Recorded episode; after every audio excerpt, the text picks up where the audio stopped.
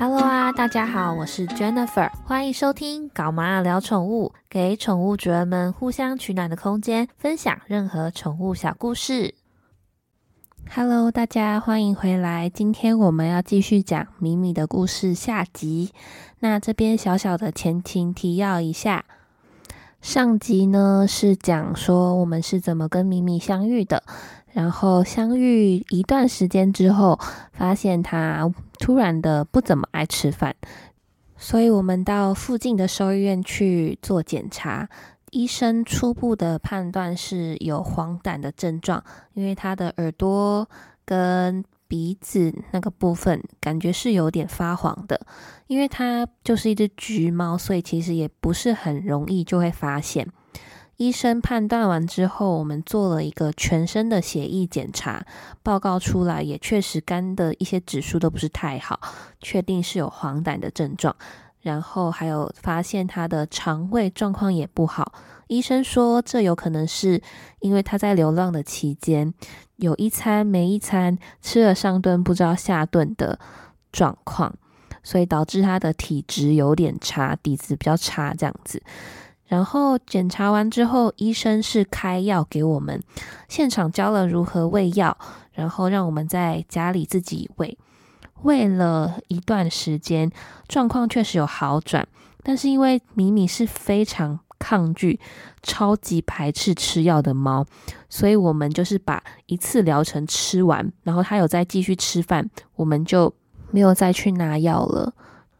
但由于米米的身体底子不好，所以停药之后，状况又变得跟以前一样，甚至有一点点恶化。病况呢，我就不多做赘述。但是那时候医生是建议说住院住几天呢，就看米米有没有在主动的吃饭，有吃饭。然后健康检查指数有回到正常猫的水准之后，就可以再出院了。所以那个时候大概住了一个礼拜左右，我每天下班都有去看它。但是因为那一个礼拜期间呢，我有两天是要下南部的。我在要去南部的前一天就跟他说：“你要快快好起来，希望回来的时候你就可以出院了。”他可能听到要出院吧，他就主动站起来，然后伸出他的双手要抱我。还记得上一集我说过他是会主动讨抱抱的猫咪吗？但你也想象一只住院的猫手上还打着点滴，依然坚持着要抱抱。我真的觉得它是一只非常有灵性的猫。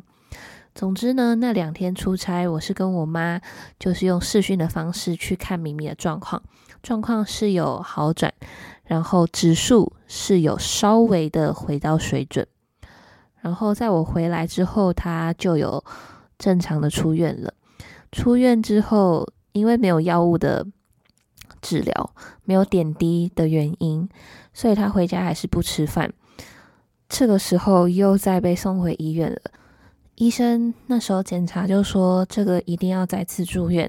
因为他的胰脏也在发炎，基本上就是所有指数都不是这么好，就是所谓的三线炎，猫咪的三线炎这样子。他叫我们要有心理准备，还一直安慰我们说这不是我们的问题，因为他可能在流浪期间真的过得很不好，所以导致他的底子不好，身体就会这样子反反复复的，对。我不知道是不是安慰我们的话，但是那时候真的蛮自责的。回程的过程呢，我也一直在跟我妈讨论接下来要怎么办，因为钱一定是要准备的嘛，毕竟住院后续的治疗都会花比较多钱。我就说那没关系，后续的钱我可以出，这样子只要可以把米米救活都 OK。我们谈好了之后，隔天我还是照样去上班，但是在上班的过程中，我就接到。我妈的电话，她说早上医生通知她咪咪走了。我听到的当下，我整个愣住了，愣住之后眼泪就开始掉。我不知道怎么面对咪咪走了这件事。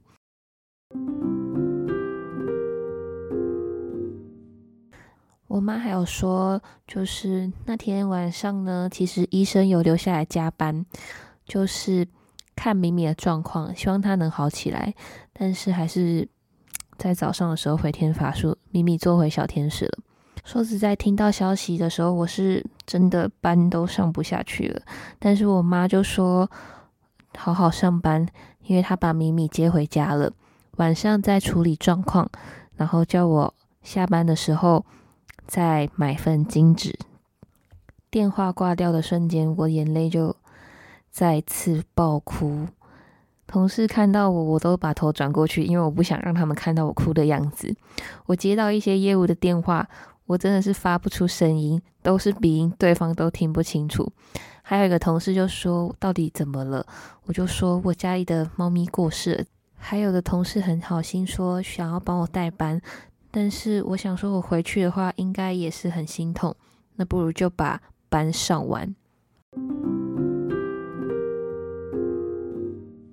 好不容易熬到要下班了，我也没忘记我妈说要买金纸这件事情，在路上就是边骑边哭，想到咪咪就觉得难过，觉得在她的后半人生好像不怎么完整，虽然有我们领养她。但是他身体不好，所以都是在医院度过的。我心里真的是非常的难过，又觉得亏欠。到了金香店，我就跟老板说明情况，老板就说我需要买什么什么样的金纸。他说，因为米米去做了小天使，他到那个世界需要通关，通关就需要很多金纸。我也不知道是安慰还是什么样的说法，有一点玄学。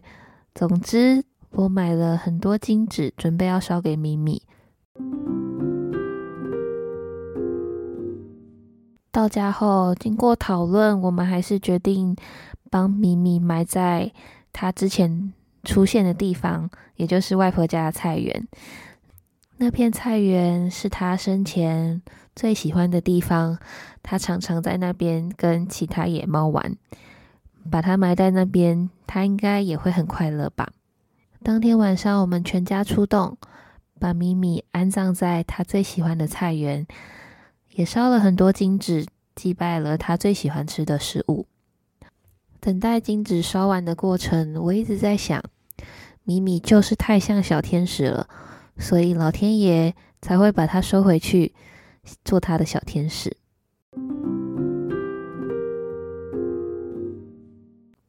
当天晚上呢，米米就来对我托梦了。我梦到他出现在菜园车库的那个地方，车库的地板上还铺了很多竹叶，米米就坐在那个竹叶上面，它变得圆滚滚的，还对着我喵喵叫。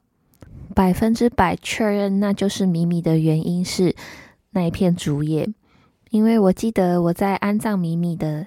那片土地上，我铺了很多竹叶，避免其他的小动物去翻那个土。所以就是米米对我托的梦，我真的非常欣慰，我真的就是心里好受很多。米米有吃的饱饱的，他在天上也过得很好。那让我们再回顾上一集说到的那本书，他的那一段话。每一只走进你人生的宠物，并非偶然，你们自有相遇的意义。谢谢咪咪出现在我的生命中，让我知道原来猫咪是这么天使、这么可爱的。希望我们下辈子还能再相见。